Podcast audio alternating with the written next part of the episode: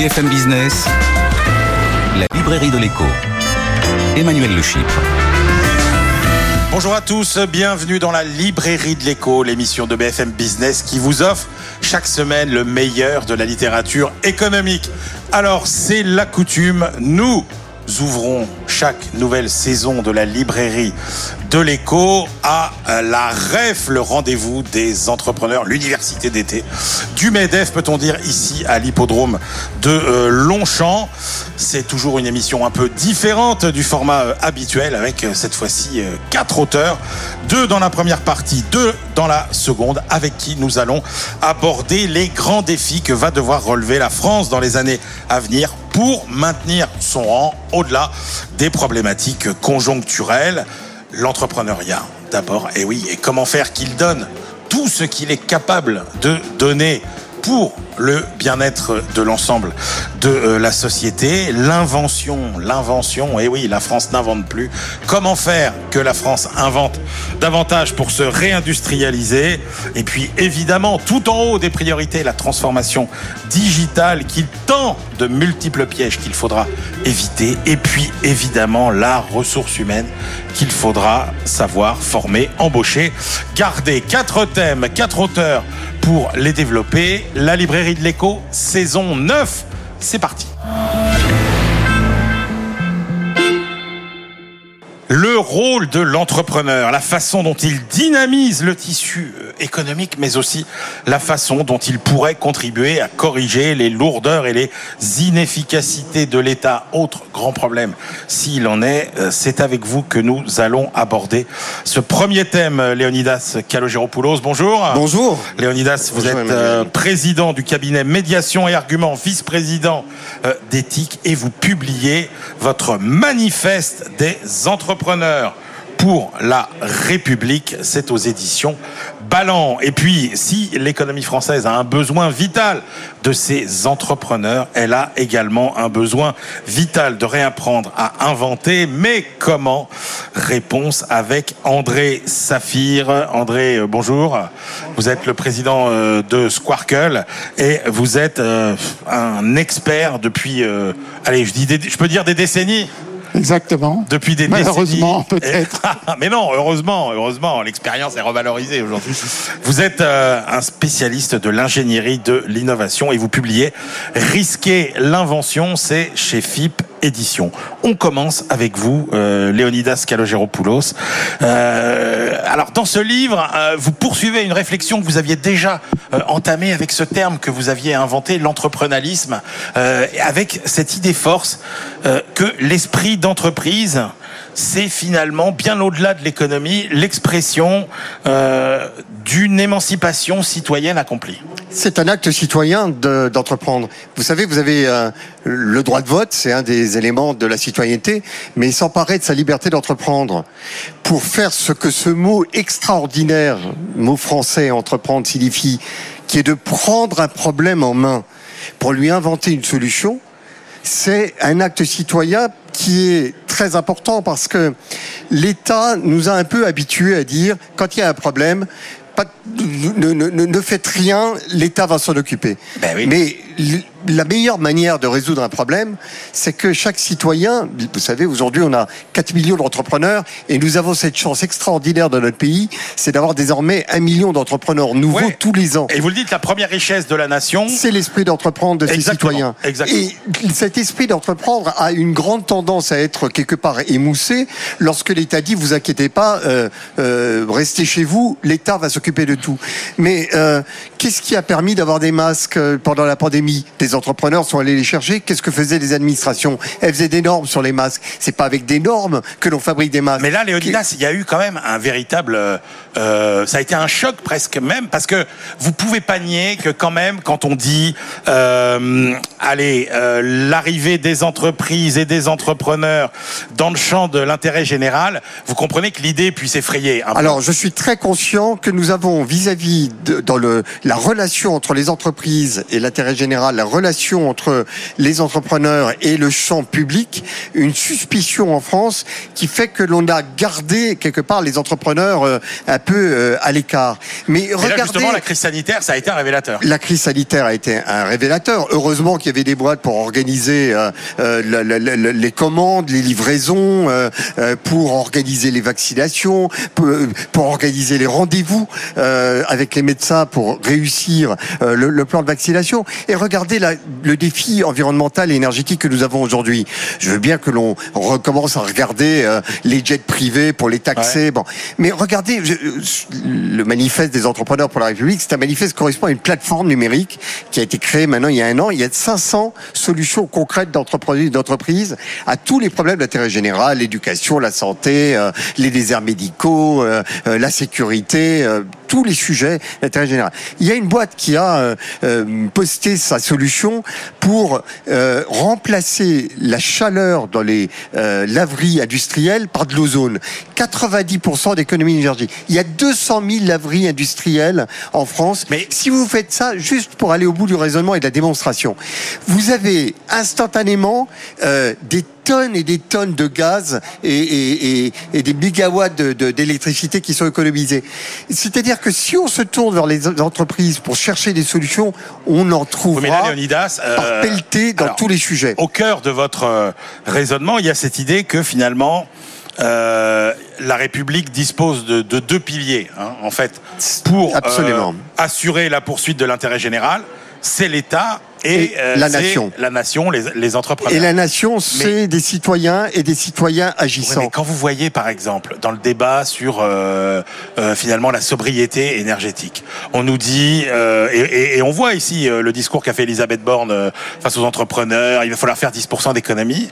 ça vous choque pas que à aucun moment elle ne voit dans les entreprises la solution finalement à tout ce problème de Oui, on dirait qu'on a le problème et qu'il faut qu'on fasse un peu moins pour être un peu moins un problème. Mais il faudrait demander à toutes les entreprises de France, est-ce que vous avez des solutions pour effectivement, euh, vous voyez, je pensais à un boîtier euh, que l'on a vu également sur la plateforme, euh, il permet de couper le, chauffage électrique 10 minutes par heure. Ça fait 15% d'économie, mais qu'on les mette partout, ces boîtiers. Ce que je veux dire simplement, c'est que on n'a pas encore intégré dans notre pays que la première fonction d'un entrepreneur, c'est d'être un apporteur de solutions. Donc à chaque fois que nous avons un problème à résoudre dans notre pays, en a euh, pléthore euh, en matière d'intégration, de reconstruction des banlieues, euh, de transport urbain dans tous les domaines, se tourner vers les entrepreneurs et leur dire est-ce que vous avez des solutions? On devrait commencer par cela. Nous avons dans notre pays, qui est un magnifique pays, parce que un pays qui est capable, j'allais dire, de produire un million d'entrepreneurs par an, c'est un pays qui a dans ses tripes une énergie absolument extraordinaire. Mais vous voyez bien que les citoyens se tournent de plus en plus vers l'entrepreneuriat que vers le vote. Et d'ailleurs, quand on voit les sondages, ils sont 83% à avoir confiance dans les entrepreneurs pour surmonter les défis du pays, alors que malheureusement, euh, euh, pour l'État, euh, il n'en va pas de même. Mais l'État a un certain nombre de missions qui lui sont propres. Mais il veut tout faire aujourd'hui. Il veut tout faire. Il y a toujours cette idée que l'intérêt général, c'est forcément le monopole de l'État. Ce n'est pas un monopole d'État. Il va falloir cesser de penser que l'intérêt général est un monopole d'État. Que l'intérêt général puisse être quelque part accompagné, surveillé par l'État pour que l'État soit garant du fait que euh, les solutions qu'on y apporte euh, euh, sont des solutions positives, ça, ça ne me dérange pas. Mais que l'État dise, nous allons tout faire, surtout, je pense, Emmanuel Le Chypre, il faut avoir à l'esprit que l'État a des instruments qui ne peuvent pas répondre à tous les besoins. Qu'est-ce que fait principalement l'État? Il utilise la loi, et il utilise des subventions. Mais si on résolvait tous les problèmes du monde avec des lois et des subventions, ça se saurait. Regardez aujourd'hui euh, la manière dont nous avons euh, des outils numériques euh, extrêmement puissants, les Google, les Facebook, les Twitter, bon, les LinkedIn qui apportent un service à, tous les Français. Mais c'est pas avec des lois, avec des subventions qu'on l'a fait. Et pourtant, l'État les utilise toute la journée. Oui, mais alors justement, quel doit être le rôle de chacun? Euh, parce que vous dites LinkedIn, euh, Google, etc. Euh, à un moment, il y a quand même eu des, de la de, l'innovation fondamentale, et on y viendra après avec André Saphir, qui a permis à ces boîtes d'exister. Donc, en gros, c'est quoi la répartition des rôles? Quel est le rôle de chacun? Qu'est-ce qui fait que on a du mal à avoir des exemples comme ceux-là qui viennent éclore dans notre pays? C'est que il y a une méfiance, et vous l'avez indiqué, cette méfiance existe vis-à-vis -vis des entreprises. Lorsqu'une solution arrive et qu'elle a l'air d'être une vraie réponse à un problème d'intérêt général, l'État a tendance à dire attendez, c'est quand même mon job de, m'occuper de ça.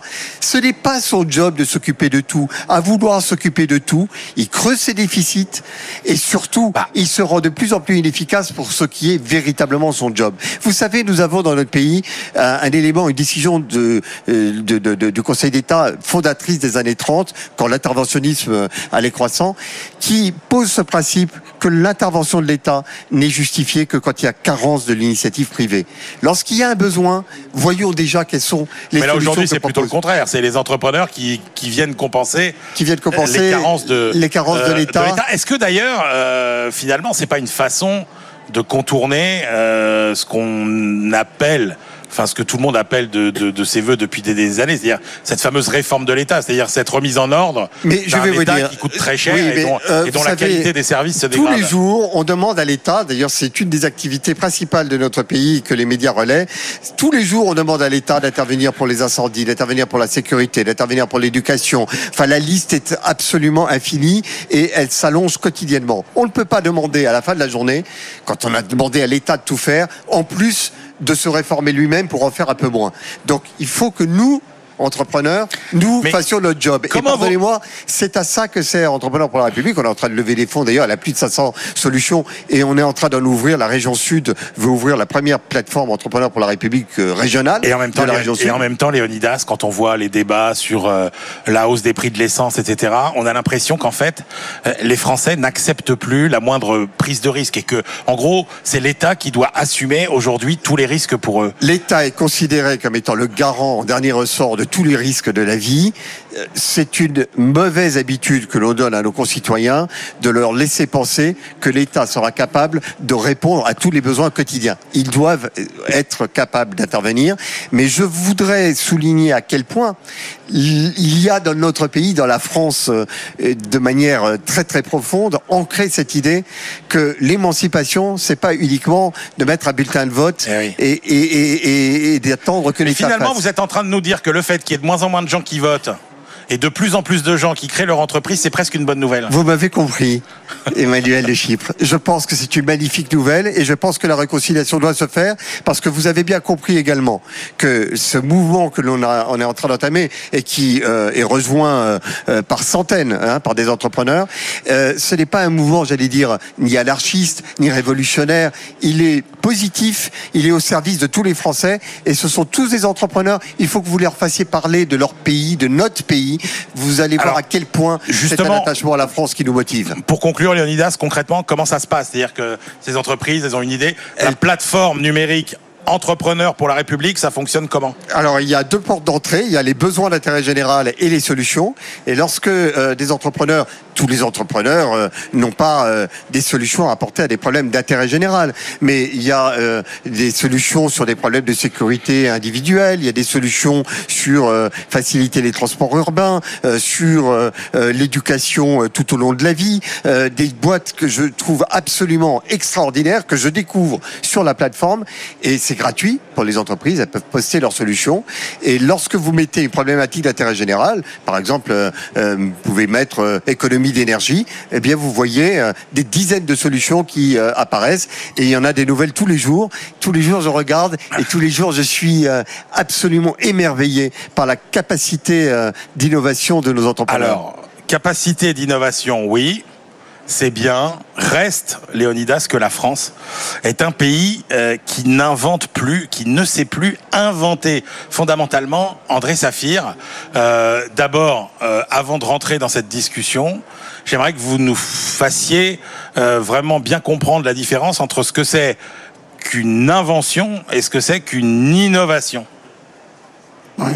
Écoutez, L'innovation, c'est l'épidémie du siècle. Tout le monde se veut innovateur. Le résultat, c'est que s'il y a effectivement des découvertes scientifiques et des nouvelles technologies et de véritables inventions, il y a des, une multiplication de gadgets qui n'ont d'inventif que le nom. Ce qui est intéressant, c'est la différence entre les technologies et l'invention. La technologie, elle sort des découvertes scientifiques. Elle n'a pas de but précis. Je me souviens que dans les années 60, j'ai assisté à la présentation des premiers lasers dont tout le monde se demandait à quoi ils pourraient bien servir. L'invention, elle, elle a un objectif très précis, c'est combler un besoin insatisfait.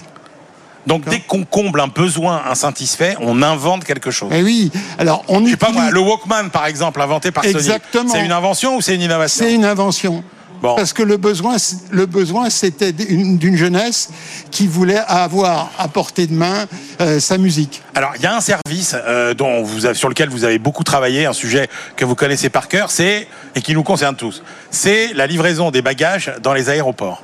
Bon, moi j'ai l'impression que ça s'est un peu automatisé, ça s'est un peu modernisé, donc pour moi c'est un peu de l'innovation technologique. Vous vous dites pas du tout, c'est ce qui s'est passé dans le service euh, de la livraison de bagages dans les aéroports, ça a été une véritable invention, une véritable révolution. Non, euh, ce qui se passe, c'est que aujourd'hui le traitement des bagages, justement, l'erreur c'est d'en faire un objet de technologie. Ouais. Alors on, a des problèmes de bagages. L'été dernier, vous savez ce qui s'est passé. Euh, les gens ne trouvaient plus leurs bagages. Et alors pour résoudre le problème, on rajoute de la techno, de la techno, de la techno. Or la techno, c'est trop compliqué. Il y a un patron du MIT qui est spécialiste des aéroports, qui a dit avec les aléas qu'il y a dans un aéroport, les automatismes, ça peut pas marcher. Ouais. Par contre, tout le monde sait que quand les automatismes ne peuvent pas marcher, le self-service, lui, ça marche. D'accord. Ouais. Et donc, ce que j'ai fait, moi, ouais. hein, c'est d'essayer de trouver une solution où le passager peut s'occuper lui-même de son bagage. D'accord. Alors, il y a des problèmes de sûreté qu'il faut résoudre. C'est ce que j'ai essayé de faire. Voilà. Quand Kodak invente, invente le premier appareil numérique, mais que Kodak n'est pas le premier à euh, finalement commercialiser l'appareil numérique, qu'est-ce qui se passe? Ce qui se passe, c'est que Kodak, le business model de Kodak, de Kodak était fondé sur le développement des pellicules argentiques. Donc les types n'allaient pas se faire harakiri et couper euh, leurs ressources financières. Simplement, les types voient voient pas assez loin. C'est ça. Et ils voient pas ce qui peut se passer en fait, ensuite. Ils n'ont pas compris que finalement, ils sciaient quand même la branche sur laquelle ils étaient assis. Ben oui, mais quand vous avez une, une invention, il n'y a rien à faire. Ouais. Elle va s'imposer à un moment ou à un autre. Alors, ce que vous montrez euh, de façon assez convaincante dans votre livre, c'est qu'en fait, euh, il y a des pays qui sont doués pour inventer et d'autres qui ne le sont pas. Il y a euh, des nations qui sont plus inventives que d'autres. Pourquoi? Pour quelles raisons Écoutez, je vais vous prendre un exemple très simple. La conséquence de l'obligation de toujours trouver un consensus parmi les membres d'une entité empêche l'inventeur de génie au Japon. Au Japon, on ne peut pas inventer. Ouais. Alors que je vais vous donner un autre exemple, à contraire. Le type qui, euh, dans son garage, imagine un, un, et, et, convainc les gens contre tout le monde d'une invention, c'est le héros typique de l'Amérique. Ouais. Voilà. Donc vous voyez bien, le Japon a du mal à inventer, il va intervenir dans l'innovation ou dans l'invention plus tard quand il faudra l'améliorer alors que l'Américain, lui, a plus de ouais, possibilités alors, parce qu'il est accompagné, il est soutenu par alors, sa culture. Un point, euh, un point intéressant euh, parce que euh, je me permets de relever la petite contradiction entre ce que vous venez de dire sur le Japon et le cas du Walkman de Sony qu'on avait. euh, Est-ce que parce que est-ce qu'il y a un rôle euh, de l'homme providentiel quelque ouais. part? Voilà. En Est-ce que le patron de Sony, en l'occurrence, c'était l'homme providentiel? En l'occurrence, Akio Morita ouais. a été un homme exceptionnel. Ce que je vous raconte sur les cultures d'entreprise, c'est c'est des statistiques, c'est-à-dire ce qui se passe, les grands courants. Vous avez toujours des gens qui sont à contre-courant, vous avez toujours des exceptions. En France, vous avez des entrepreneurs innovateurs magnifiques. Ça n'empêche pas que le pays a du mal à inventer mais vous trouvez toujours des bonnes boîtes, vous trouvez partout. Donc euh, voilà, c'est ce que j'explique, c'est les grands courants. Hein c'est voilà. Alors, Qu'en est-il de la France? Honnêtement, le bilan que vous dressez, il est plutôt euh, euh, alarmant. Alors je cite quelques statistiques que vous donnez. Hein. La France, septième puissance économique mondiale, 18e seulement pour la valeur ajoutée par emploi dans l'industrie, cinquième pour les dépôts de brevets, mais onzième si on ramène ce chiffre au regard des effectifs des secteurs euh, afférents. franchement, on a, perdu notre capacité à inventer. Ben, ce qu'il faut comprendre, c'est ce que nous a expliqué Michel Crozier dans le phénomène bureaucratique. Il nous a montré que notre syndrome égalitaire a conduit à la construction de grandes entreprises verticales dont l'objet principal est de jouer les économies d'échelle. Ouais. Et donc, euh, en fait, on s'est positionné dans ce que j'appelle le quatrième temps de l'invention, au moment où il n'y a plus d'amélioration possible et où la concurrence se joue sur les prix. Et le problème qui se passe dans ces conditions-là, c'est qu'avec les pays à bas coût, on est complètement éjecté, ce qui explique une plus grande désindustrialisation de pays par rapport à d'autres. Mais, ça c'est l'avenir, le paradoxe, c'est que dans ces grandes bureaucraties, l'individu se sent relativement protégé. Et comme il sent protégé, il laisse libre cours à son, son imagination. Ce qui fait que nous sommes, nous, Français, plus créatifs que beaucoup de pays du monde. Oui, mais alors pourquoi ça n'a. Eh, quels, sont, quels sont les travers français qui font que, bah, euh, depuis finalement ce, stade de, de, l'idée de génie, ça se concrétise pas euh, ensuite? Eh, le, le, problème, c'est que nos travers empêchent l'expression de cette ce talent. C'est quoi nos travers? Ah ben, Il y en a plusieurs. D'abord, mais je sais que c'est une tarte à la crème, mais les grandes écoles, elles produisent des esprits brillants, mais relativement conventionnels. Et le monopole de ces gens-là sur les postes à responsabilité empêche l'émergence ah de créatifs qui ont la capacité soit de produire, soit d'accueillir les idées nouvelles. Grandes écoles. Vous dites les business angels aussi. Euh. Oui, les business angels. Alors le problème de nos business angels, mais ça c'est le cercle vicieux. Nos, cercles, euh, nos business angels sont pas suffisamment puissants. D'abord, ils sont pas assez nombreux. Il y en a 5000 chez nous quand il y en a 50 000 en Angleterre. Et en plus, ils n'ont pas les moyens. Et le gros problème, c'est les ventures capitalistes. Aux États-Unis, c'est des entrepreneurs qui ont réussi. Chez nous, c'est des banquiers les mêmes qui sortent des grandes écoles. Donc les mecs ne sont pas capables d'accueillir les idées nouvelles avouez quand même que l'on arrive à surmonter les défis et que nos entrepreneurs sont quand même des héros. Euh, mais juste, attendez, non mais ça me rappelle ce que je sais pas si vous vous rappelez ce que disait Denis Kessler, parce qu'on est au Medef. Il disait, il parlait d'entreprises Tarzan en France, c'est-à-dire que les entreprises qui réussissent, parce que voilà, il faut, euh, il faut euh, abattre le crocodile quand on traverse la rivière, éviter l'éléphant, échapper au tigre, slalomer avec les bigales. Exactement. Non mais ce que c'est ça le problème, si vous voulez, c'est que oui, il y a toujours des types bien dans tous les pays. D'accord? Le problème, c'est la masse, la moyenne. Le, la, haut de la courbe de Gauss. Mais est-ce qu'on peut changer? Est-ce que la France peut changer? Parce que vous, dites, vous êtes très clair. Vous dites s'il n'y a pas euh, d'efforts faits pour euh, recommencer à inventer, il n'y aura pas de réindustrialisation. Donc qu'est-ce qu'on peut faire? Est-ce que la France peut changer? Alors déjà, il faut arrêter les yaka faucons. Il ne faut pas se faire se raconter d'histoire. On ne changera pas fondamentalement. Hein dans les années 70, on a essayé d'adopter le modèle américain. Il y avait Géligné, JJSS, etc., qui ont essayé de nous rentrer là, dedans Jean-Jacques Dans les années 80, c'est le modèle allemand, puis le modèle japonais qui a été la tarte à la crème. Ouais, ça c'était Michel Albert.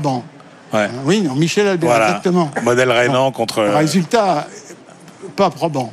Hein. Ouais. Emmanuel Todd, c'est très intéressant. Moi, je, je m'intéresse beaucoup à à ce qu'il écrit, nous explique que nos comportements organisationnels sont inscrits dans nos gènes. Mais par contre, rien n'empêche de trouver, il y a des choses à faire hein, pour pouvoir échapper à, à ce problème. Si vous permettez, lorsque euh, euh, Hervé Novelli lance les auto-entrepreneurs, euh, il dit lui-même, je fais une réforme furtive qu'on voit pas passer, en espérant qu'elle transforme quelque chose dans notre pays. Cette réforme a transformé notre pays, il y a plein de défauts, il y a des gens qui diront des choses horribles sur les auto-entrepreneurs, mais ça a insufflé un esprit d'entreprendre. Et ce que je trouve fabuleux, c'est la capacité de notre pays à se saisir d'opportunités comme celle-là pour Le fin maximiser pour le bénéfice. Non, mais attendez. euh, encore une fois, il y a toujours des exceptions. Mais quand on- dans notre pays, on sort une valeur ajoutée industrielle de 78 000 euros face à la Suisse, qui est considérée comme le pays le plus innovant, à un niveau de 183 000 euros Par, par quoi? Par, euh, par, par habitant? par poste. Par, poste poste. industriel, Par hein, pas par habitant, parce que ouais, ouais. l'erreur, c'est toujours de faire des statistiques par rapport aux habitants. Ce qui est important, c'est par rapport aux gens de l'industrie, de 78 000 à 183 000. Si on avait ça, on Bon, n'aurait et pas de donc on peut s'en sortir ou pas? La France peut changer ou pas? Oui. oui, ce que je vous ai dit, c'est qu'on on peut, on peut faire des choses. euh, voilà. Bon, merci messieurs. Je rappelle vos deux livres, Léonidas Kalogéropoulos, Manifeste des entrepreneurs pour euh, la République. C'est de l'économie, mais c'est aussi de la... optimiste. C'est de l'économie, c'est de la vraie c'est- de la sociologie, c'est tout ça. C'est de la politique. c'est- de la que, politique. À un moment donné, aussi. entreprendre, c'est aussi de la citoyenneté. et risquer l'invention pour réindustrialiser la France, le livre d'André Saphir. Euh, On se retrouve tout de suite pour la deuxième partie de cette euh, librairie de l'écho de rentrée en direct de euh, la euh, grande réunion des entrepreneurs de France à Longchamp.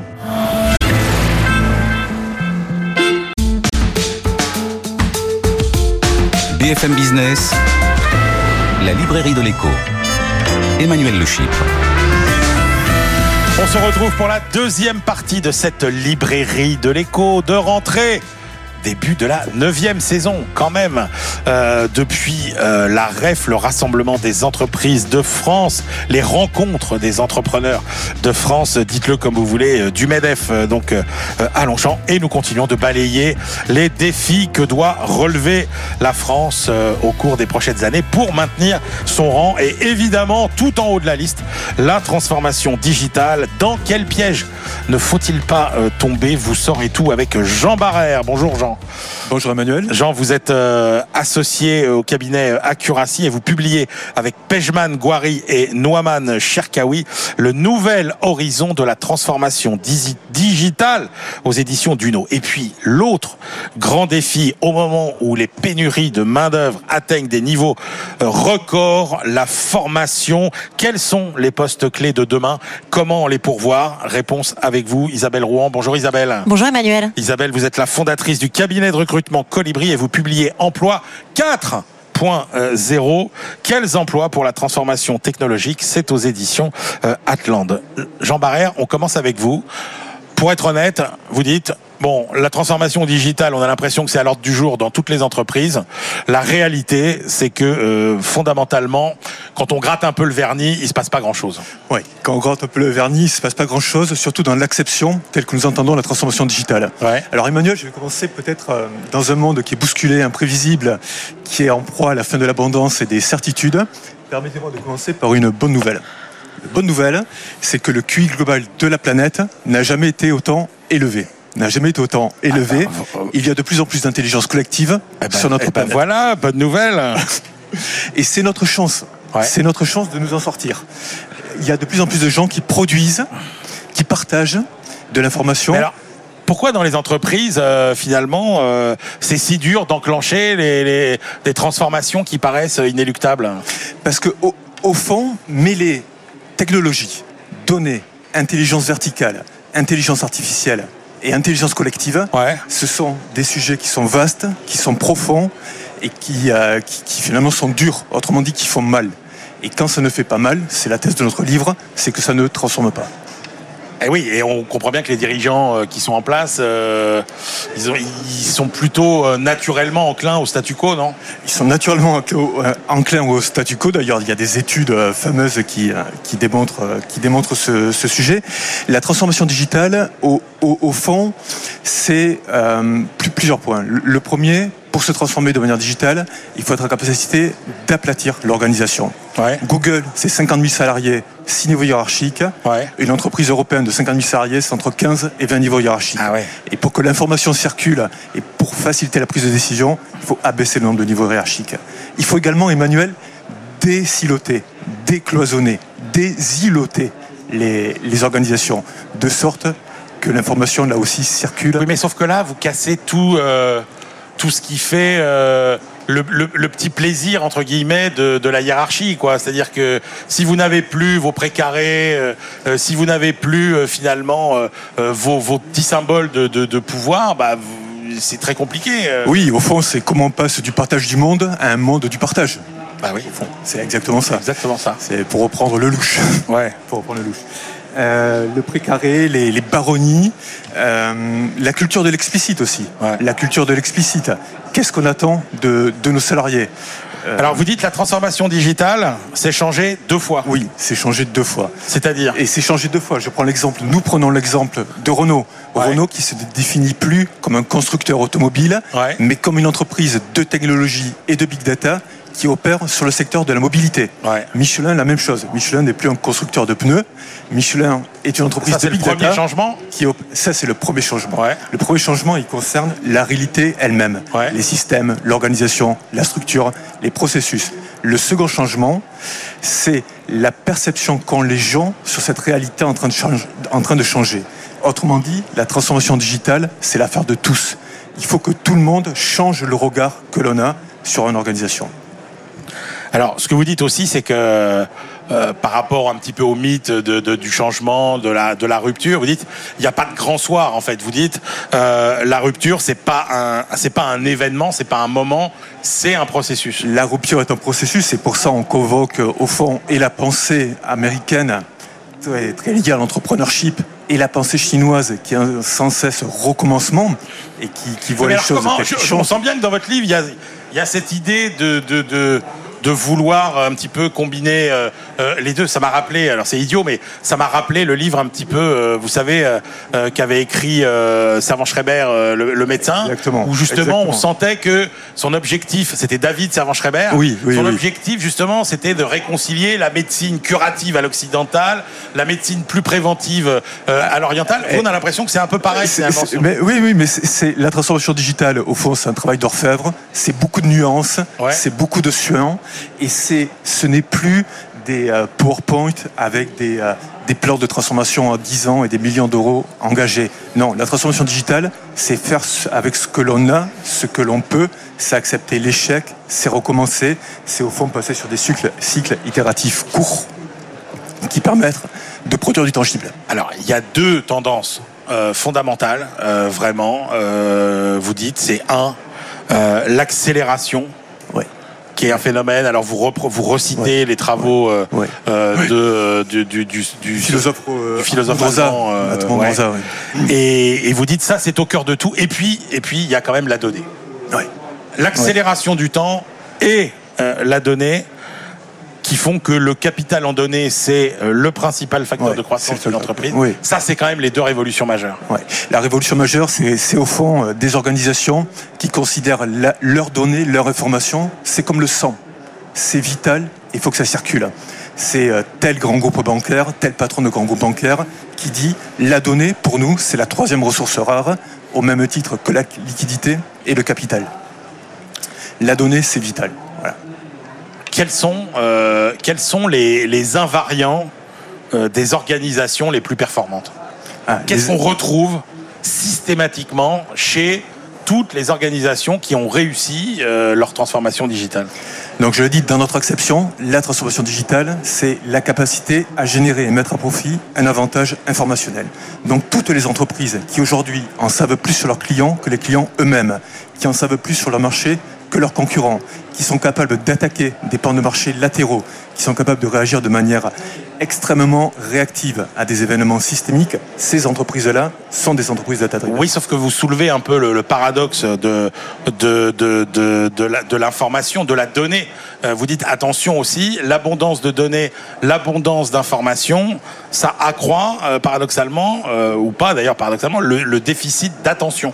Exactement, exactement. Et, et, et, pour nous, au, au, au, fond, ce déficit d'attention, c'est le grand danger. C'est le grand danger de, de notre monde. Le déficit d'attention, au fond, s'accompagne d'une d'une exigence d'absence de frustration. On veut tout, tout de suite, et le consommateur euh, veut, euh, veut être alimenté, veut, veut être nourri immédiatement. Le- que, que Mais ça, ces ça, désirs ça veut soient- dire aussi que les- les- toutes les données n'ont pas la même valeur. Toutes les données n'ont pas la même valeur. Il y a des données critiques, il y a des données mortes, il y a des données qu'on appelle dark data, des données noires. Et mais il y a aujourd'hui, et je reviens à ce que je disais au début, de l'intelligence collective qui produit de la donnée et les entreprises qui sont capables de conjuguer leur capital informationnel avec toute cette intelligence collective disponible sur la planète, ces entreprises-là produisent des résultats formidables. C'est quoi les, les erreurs vraiment à ne pas faire euh, quand on se lance dans une transformation digitale? Parce que votre livre, en fait, il soulève plein de pièges dans Oui. lesquels euh, ont Oui. tendance à tomber Oui. euh, euh, ceux qui, de, de bonne volonté, se lancent un petit peu dans cette aventure. Oui. Donc, première erreur, euh, c'est que la transformation digitale ne soit pas prise au plus haut niveau de l'organisation. Ouais. Deuxième erreur, c'est que la transformation digitale se transforme en, en communication, un acte de communication, à la mise en place de baby-foot dans l'organisation, à la mise en place de tenues vestimentaires euh, décontractées. Ouais. Mais, mais au fond, on change les apparences et on ne change pas le fond. La transformation digitale, c'est au fond une des erreurs majeures, c'est ne pas avoir pris conscience que c'est complexe, que ça implique les changements profonds des systèmes, des hommes et des processus. Est-ce qu'il y a un modèle de décision qui est meilleur qu'un autre? Euh, vous faites, un, vous faites le, le Oui. match un peu entre, euh, euh, bah, en gros, l'expertise humaine classique, Oui. les données qui est Oui. un peu l'étape d'aujourd'hui, et puis l'intelligence artificielle qui est plutôt l'étape de demain. Est-ce que, est-ce qu'il y a un process qui est plus pertinent que les autres? Au fond, est-ce qu'on- est-ce que vous, dans votre organisation, vous continuez à prendre des décisions sur la base de votre intuition, de l'ancienneté ou du poids que vous avez dans l'organisation Ouais. Aujourd'hui, les organisations data-driven prennent des décisions, des décisions sur la base d'éléments objectivés, sur la base de données factuelles, sur la base d'informations sourcées. Et donc, c'est bien la capacité à utiliser l'intelligence artificielle pour prendre de meilleures décisions qui est fondamentale. Et alors, pour faire le lien euh, avec euh, ce que va nous dire euh, Isabelle Rouen, vous dites partout, euh, il y a la crainte de ne plus attirer les talents. Ah oui. Toutes les organisations Oui. aujourd'hui Oui. qui se lancent dans la transformation Oui. digitale redoutent de ne plus être attractives pour les, pour les talents. Absolument. La grande démission, qui est une grande rotation, qui est au fond un grand dé- désengagement. Ouais. Au fond, un grand les collaborateurs ne veulent plus de réaliser des PowerPoint de 250 pages, ne veulent plus passer 4 heures dans les réunions, ils veulent du concret, ils veulent contribuer à la réussite de leur entreprise. Et le gros challenge, par exemple, pour Facebook, aujourd'hui, c'est pas le régulateur américain. La peur de Facebook, c'est la crainte de ne plus être en capacité d'attirer les meilleurs. Ouais. Alors, euh, Isabelle Rouen, euh, allons-y, euh, enchaînons justement sur, le, sur ce sujet de, de, de, la, du capital humain. Est-ce qu'aujourd'hui, effectivement, la, la crainte des entreprises, c'est de ne pas disposer des, des forces vives dont elles ont euh, besoin Ça fait partie effectivement, Emmanuel, des craintes des entreprises. Il faut avoir en tête qu'aujourd'hui en France, il y a un million de postes qui ne sont pas pourvus du fait d'un déficit de compétences. Et plus particulièrement sur l'économie numérique, il y a 80 000 postes chaque année non pourvus du fait d'un déficit de compétences. Donc c'est absolument euh, colossal. Alors, quand même, juste Isabelle, euh, le paradoxe, on nous, on nous avait dit, euh, plus la société va se digitaliser, euh, plus l'homme sera facilement euh, remplaçable, entre guillemets. Or, tout ça se produit à un moment où, euh, effectivement, on n'a jamais autant manqué de main-d'œuvre. Exactement, parce qu'en fait, le digi- digital crée plus d'emplois qu'il n'en détruit. À horizon 2025, le digital et l'IA va créer en Europe 15 millions d'emplois et en parallèle en détruire 6 millions. Donc la balance, elle est clairement positive et au niveau des emplois qui sont détruits, c'est plutôt une bonne chose parce que ce sont des emplois qui sont automatisables, donc en général pénibles et euh, assez rébarbatifs. Euh, alors vous citez pas mal d'exemples. hein. Vous dites euh, McDo typiquement, c'est l'entreprise qui utilise aussi de plus en plus de machines et qui a de plus en plus euh, d'emplois. Il y a une autre statistique que vous citez que je trouve passionnante. 6% seulement des entreprises américaines et européennes perdent des emplois à cause de l'intelligence artificielle. Tout à fait. Plus on met de l'intelligence artificielle, plus on a besoin de remettre aussi de l'humain pour euh, analyser la donnée et surtout pour recréer du lien en fait. Plus on automatise et plus on a besoin de recréer du lien et de remettre et de l'humain. Alors justement, euh, votre livre s'appelle euh, donc Emploi euh, 4.0. C'est quoi un emploi 4.0 Alors en fait, il y a eu quatre révolutions industrielles. Euh, alors, je ne vais pas vous faire un cours d'histoire, mais concrètement, la révolution de la machine à vapeur euh, au XVIIIe siècle.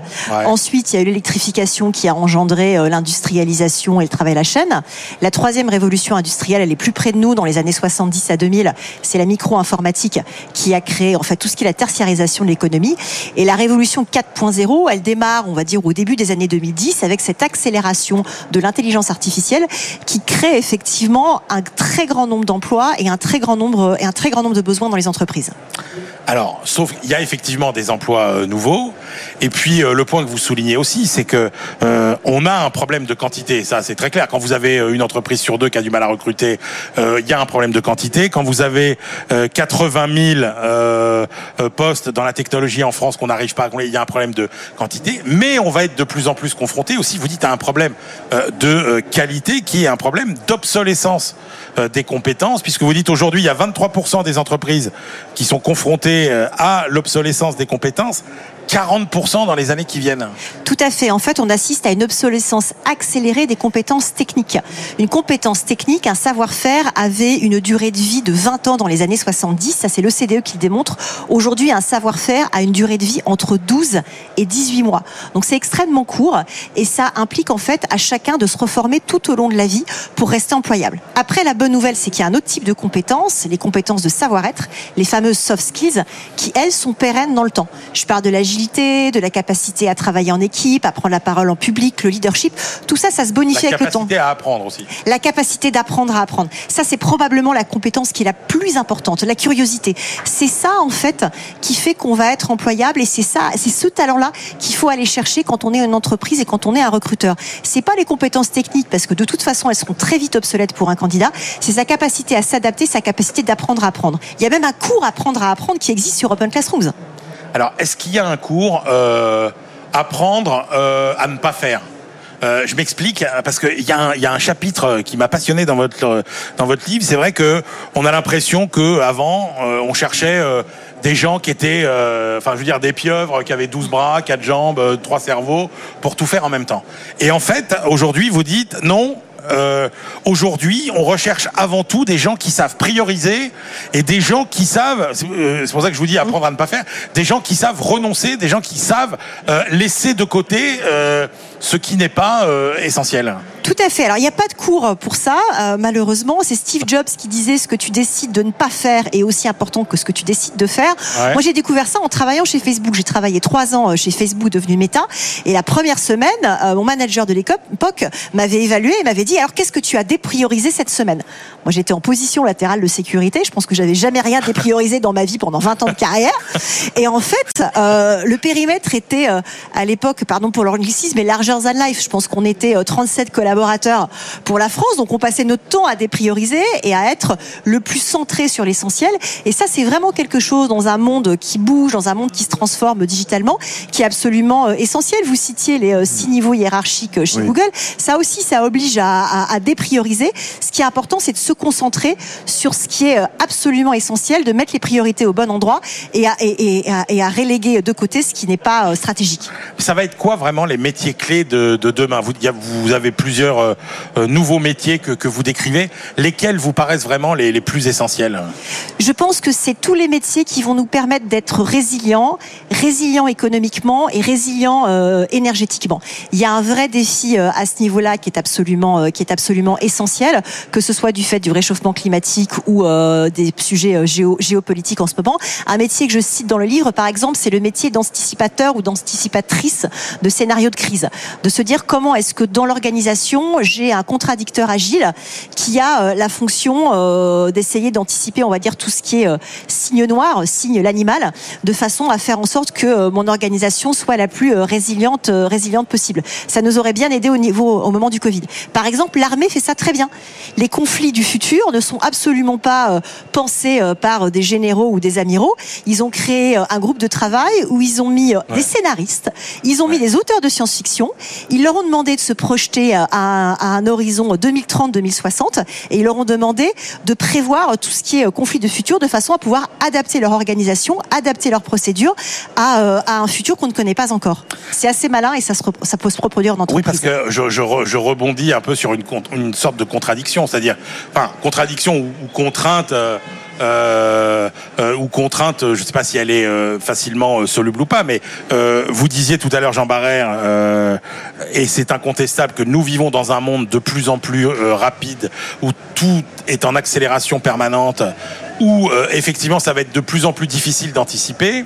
Et en même temps, Isabelle Rouen, vous dites que il est indispensable pour les entreprises, pour leurs salariés, pour attirer les talents, etc., de réinscrire finalement euh, les métiers, les stratégies dans la longue durée. Donc comment on fait dans un monde où tout s'accélère, où l'imprévisible vous guette à chaque coin de rue pour redonner finalement de, de, de, la, de, la, cohérence à long terme En fait, il faut être capable de piloter les deux temporalités, c'est-à-dire d'avoir quelque chose de très flexible qui permet de gérer euh, le court terme, les imprévus et de s'adapter sans cesse.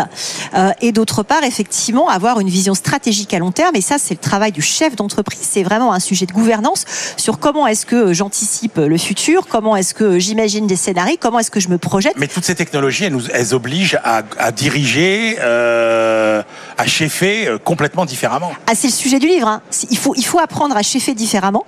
Et il faut, euh, en fait, on est obligé de se projeter euh, à long terme, on va dire, à horizon 10-15 ans. Ça, c'est une méthode de design thinking. On va se projeter à horizon 10-15 ans juste pour pas être trop angoissé par ce qui va nous arriver. Parce que la réalité, en fait, c'est que ce qu'on projette à 10-15 ans, ça va, se, produire dans les 2-3 ans, dans les 2-3 ans à venir. Mais le cerveau humain, pour être rassuré et pouvoir être, on va, on va dire, décloisonné et anticiper, et anticiper des futurs un petit peu disruptifs, a besoin de se positionner plus loin pour ne pas avoir peur. Les DRH, euh, comment ils réagissent face à tous les phénomènes euh, qu'on a évoqués déjà, euh, Jean, tout à l'heure, cette histoire de grande démission? Bon, qui est, est plus de rotation dans les périodes où le chômage est bas? Tout ça, c'est business as usual finalement. Les gens cherchent finalement un meilleur emploi ailleurs. Mais cette histoire de grande démission, les gens, ils disparaissent où? Ils vont où? Parce que on a presque l'impression que, que, que travailler c'est devenu une option que c'est devenu facultatif. Avant, vous n'avez pas le choix, fallait bosser. Là, on a l'impression que les gens, ils ont le choix. Je vais bosser, je vais pas bosser. Ils sont passés où tous ces gens dans tous les secteurs qui manquent? Les chauffeurs routiers, euh, les conducteurs de cars, euh, les, les, les, les, boulangers, je sais pas. Alors...